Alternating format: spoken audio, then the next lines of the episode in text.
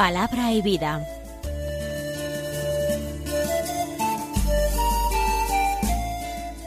Con el Padre Manuel Horta, desde Sevilla.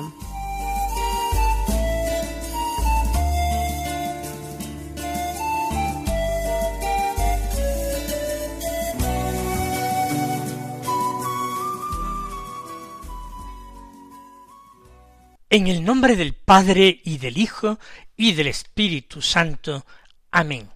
Alabados sean Jesús y María. Muy buenos días, queridos amigos, oyentes de Radio María y seguidores del programa Palabra y Vida. Bienvenidos a esta nueva emisión de nuestro programa que realizamos el miércoles de la decimosexta semana del tiempo ordinario. Estamos ya en un mes de julio bien avanzado, hoy es día 21. La Iglesia celebra hoy la memoria de un santo fraile capuchino, sacerdote y predicador. Estamos hablando de San Lorenzo de Brindis, que nació en el año 1559. Nació en la ciudad de Brindis, en Italia. El día de su nacimiento fue precisamente el 22 de julio y el día de su muerte también el día 22 de julio. Murió, por tanto, en su cumpleaños, el día en que él cumplió sesenta años, mil seiscientos diecinueve. Siendo joven, eh, tomó el hábito en los franciscanos capuchinos. Destacó en los estudios y fue profesor de teología en los centros de estudios de su eh, orden religiosa. Por tanto, para dar clase a sus hermanos de religión. También en la orden tuvo que aceptar por su buena preparación y por su gran santidad, tuvo que aceptar cargos de responsabilidad en la orden y en la iglesia. Predicó en distintos países de Europa, enfrentándose a veces a las herejías. Predicó incansablemente convirtió a muchos herejes, también convirtió a algún judío a la fe cristiana y escribió muchas obras de espiritualidad. Finalmente murió en Lisboa, en Portugal, como hemos dicho, el día en que cumplía sesenta años, en 1619. Pues vamos entonces, sin más dilación, a escuchar la palabra de Dios que se proclama en la liturgia de la misa del día de este miércoles de la decimosexta semana. Seguimos con la lectura continuada del Evangelio según San Mateo. Hoy comenzamos un nuevo capítulo, el capítulo trece, del que tomamos los versículos uno al nueve, que dicen así Aquel día salió Jesús de casa y se sentó junto al mar. Y acudió a él tanta gente que tuvo que subirse a una barca. Se sentó y toda la gente se quedó de pie en la orilla. Les habló muchas cosas en parábolas. Salió el sembrador a sembrar. Al sembrar, una parte cayó al borde del camino. Vinieron los pájaros y se la comieron. Otra parte cayó en terreno pedregoso, donde apenas tenía tierra, y como la tierra no era profunda, brotó enseguida, pero en cuanto salió el sol, se abrasó, y por falta de raíz se secó. Otra cayó entre abrojos, que crecieron y la ahogaron. Otra cayó en tierra buena y dio fruto, una ciento, otra sesenta, otra treinta el que tenga oídos, que oiga. Hemos escuchado de nuevo una parábola de Jesús, la parábola del sembrador, tantas veces escuchada. Pero comencemos por el principio, no desperdiciemos una sola de las palabras que el Señor nos ofrece en el día de hoy. Salió Jesús de casa y se sentó junto al mar. Su casa, ya lo hemos dicho, en Cafarnaúm es siempre la casa de Pedro. Sale por la mañana el Señor y se sienta junto al mar. No es un sábado, no es día de acudir a la sinagoga. Y el Señor se acerca al mar, a orillas de este lago de Tiberíades, de este mar como era llamado, se desarrolla gran parte de la vida del pueblo. Por una parte están los pescadores, que alimentan sus familias, se mantienen gracias al producto de la pesca. El pueblo es pequeño y la orilla a veces incluso desempeña el, el, el papel de una plaza, de un foro para aquel pueblo. Jesús se sienta en la orilla porque allí va a ser visto por las gentes. Es un sitio público. Y el hecho de que se siente no indica que ya esté cansado. De hecho, estamos por la mañana y él ha salido del hogar de Pedro, donde seguramente ha pasado la noche. Sentarse es la actitud propia del Maestro. Los discípulos se sientan a sus pies, se sientan delante de él y a su alrededor y van escuchando sus explicaciones y van tomando nota y sobre todo van presentando dificultades, proponiendo preguntas para que el maestro las resuelva.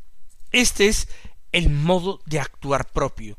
Y San Mateo nos está diciendo que el Señor, con toda modestia y sencillez, se presenta como maestro para las gentes, no maestro de un grupo pequeño de personas, a las que cobra un importe por sus lecciones. Es maestro de los hombres. Él acoge a todos, incluso a mujeres y niños en su auditorio. A todos se dirige con sencillez y les habla con palabras profundas, llenas de celo y devoción de Dios.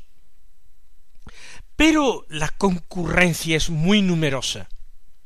Ya hemos escuchado este Evangelio hace pocos días.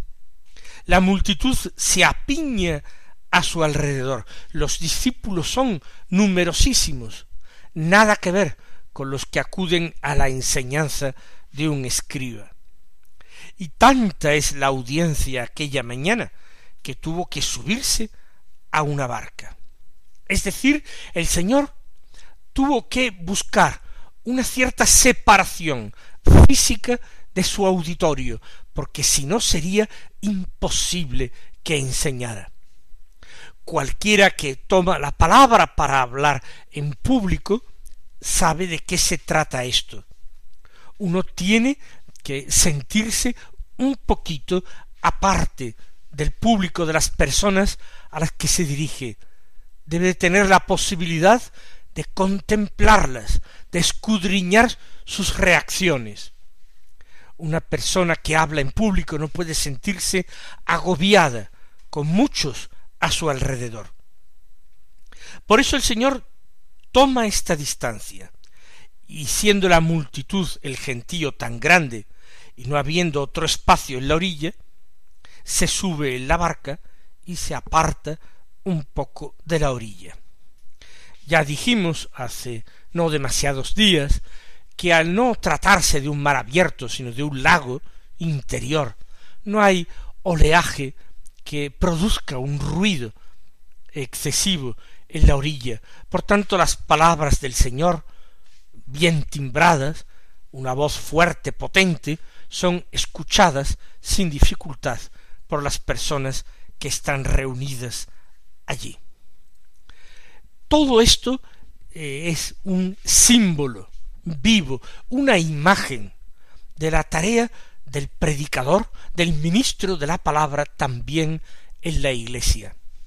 una excesiva cercanía a la gente puede producir que la persona que anuncia la palabra de Dios termine eh, deleitándose en los aplausos, en las aprobaciones de la gente, y termine al final diciendo lo que la gente quiere oír y diciéndolo de la manera en que la gente lo quiere oír.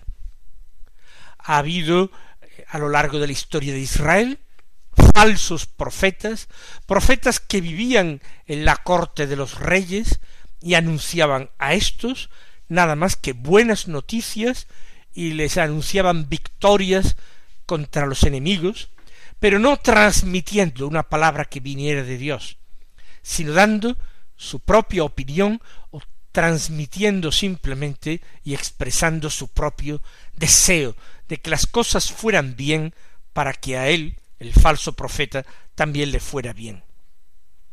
Ellos eran personas que no sabían tomar distancia de las personas a las que se dirigían. Estaban totalmente condicionadas, influenciadas por éstas.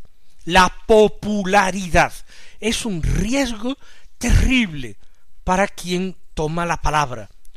Uno puede terminar acostumbrándose y convirtiéndose en siervo de los oyentes. Esto en el mundo, en la sociedad civil, es muy evidente. Gran parte de los profesionales de la comunicación actúan así, movidos por los índices de audiencia. Lo que importa es tener muchos oyentes o muchos televidentes importa eso, un público numeroso. Eso es lo que proporciona riqueza, retribución más abundante, fama y en definitiva poder. Jesús, al contrario, muestra incluso físicamente la distancia que debe establecerse entre el profeta o predicador de la palabra de Dios y el pueblo. El profeta tiene que mantenerse fiel a la palabra que él mismo escucha en su interior para luego poderla decir con valentía, con sinceridad, sobre todo con mucha libertad a las gentes.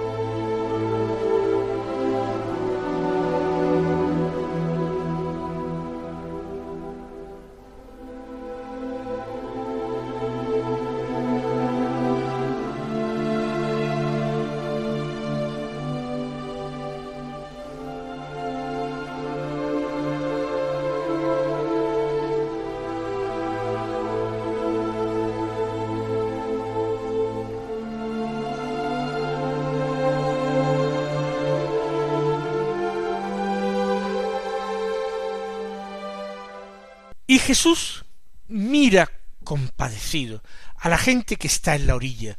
Cuántas veces los evangelios afirman que enseñaba con paciencia, que se compadecía de la gente porque los veía como ovejas que no tienen pastor.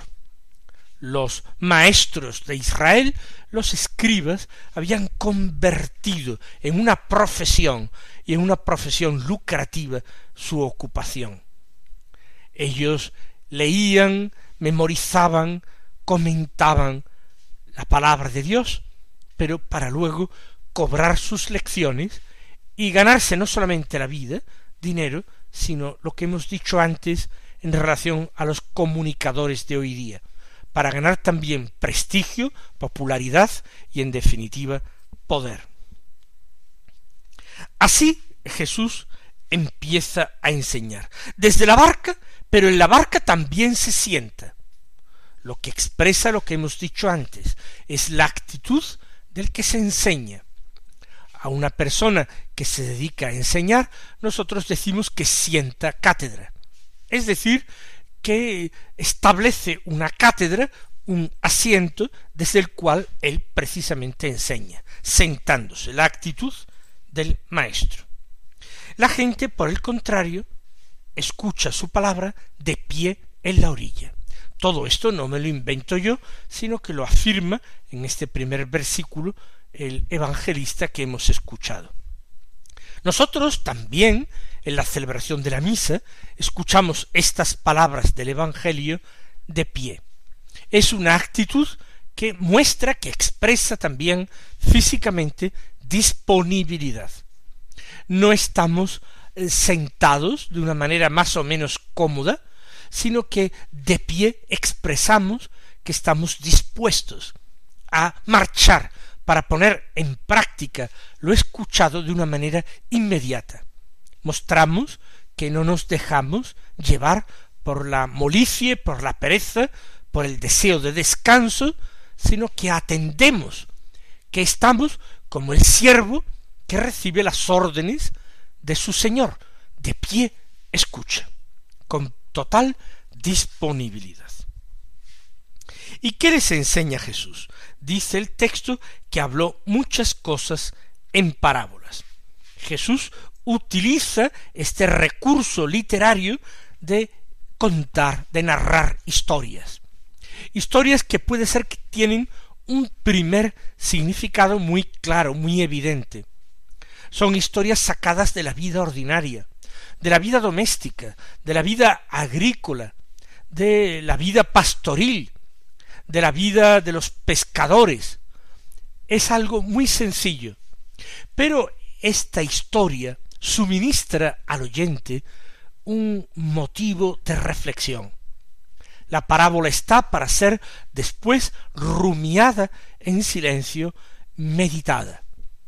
Y de esta manera Dios irá enseñando con una enseñanza totalmente interior a la persona que se toma esa molestia de meditar la enseñanza cifrada, vamos a llamarla así, de Jesús.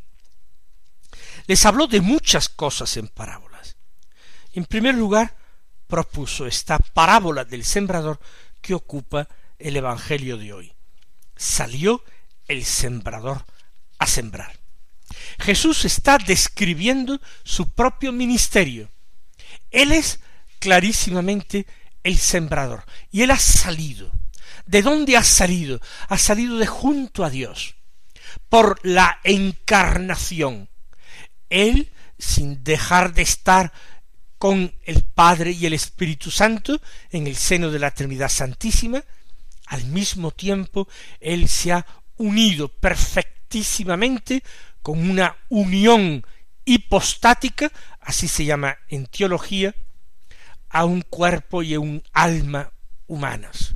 El Verbo, el Hijo de Dios, se ha encarnado, ha salido de los cielos para compartir la vida de los hombres en la tierra. Y la tarea del Verbo de Dios en la tierra se compara a una siembra. Él es el sembrador que salió al sembrar. Lo que siembra es la palabra de Dios. Él enseña a los hombres a vivir como Dios quiere que vivan, a encontrar el camino de la felicidad y de la vida, ese camino que los primeros hombres habían perdido después del pecado de Adán y Eva. Y Jesús no viene solamente a transmitir este deseo, la voluntad de Dios, también viene a alentar a los hombres, a aquellos que están cansados y agobiados. Él dice de sí mismo que ha venido como médico, porque no tienen necesidad de médico los sanos sino los enfermos, y todos los hombres estaban enfermos por el pecado. Él ha venido a curarlos, a alentarlos. Él ha venido a revelarles quién es verdaderamente Dios, que es Padre misericordioso, que es Creador y Señor, un Dios que porque ama a los hombres tiene designios de salvación para ellos. Esto viene a revelar Jesús. Su semilla, la semilla que él siembra, es la palabra de Dios, la palabra que encierra la revelación de estas cosas. Pero no solamente la palabra que encierra la revelación, sino la palabra que porta en ella misma una fuerza interior, que es la gracia, que es la misma vida de Dios capaz de dar vida al hombre y permitir al hombre divinizarse y actuar con el estilo de Dios, actuar como verdadero hijo de Dios. Una semilla tiene dentro de sí misma la vida y una fuerza y un dinamismo extraordinario. Basta con ser acogida en condiciones favorables en la tierra para que germine y termine dando un fruto abundante.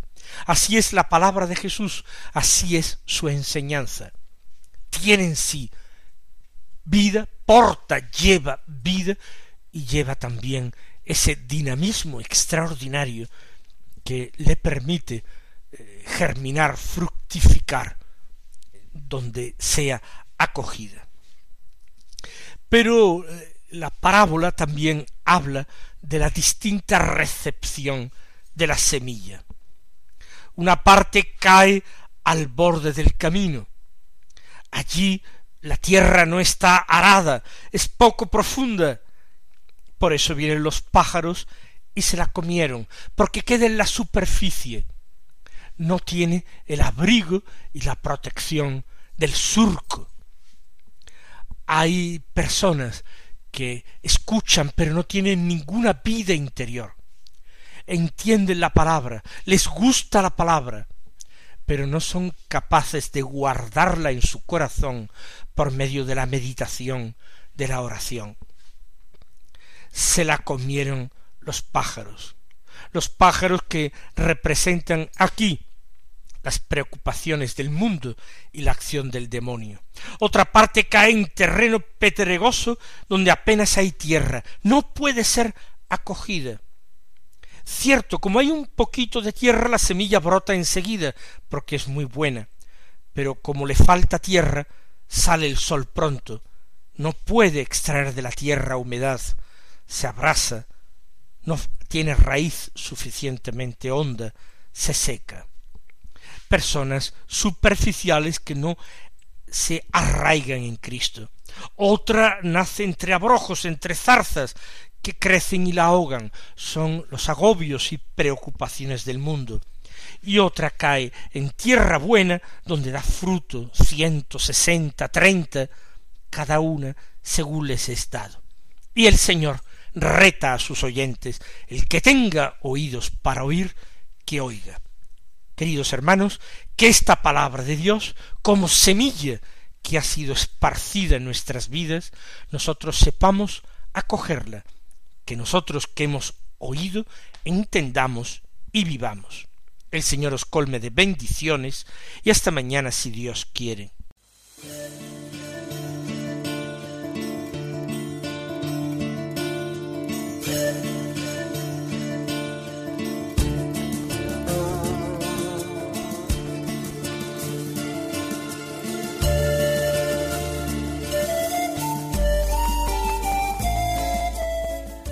Concluye Palabra y Vida, un programa dirigido desde Sevilla por el Padre Manuel Horta.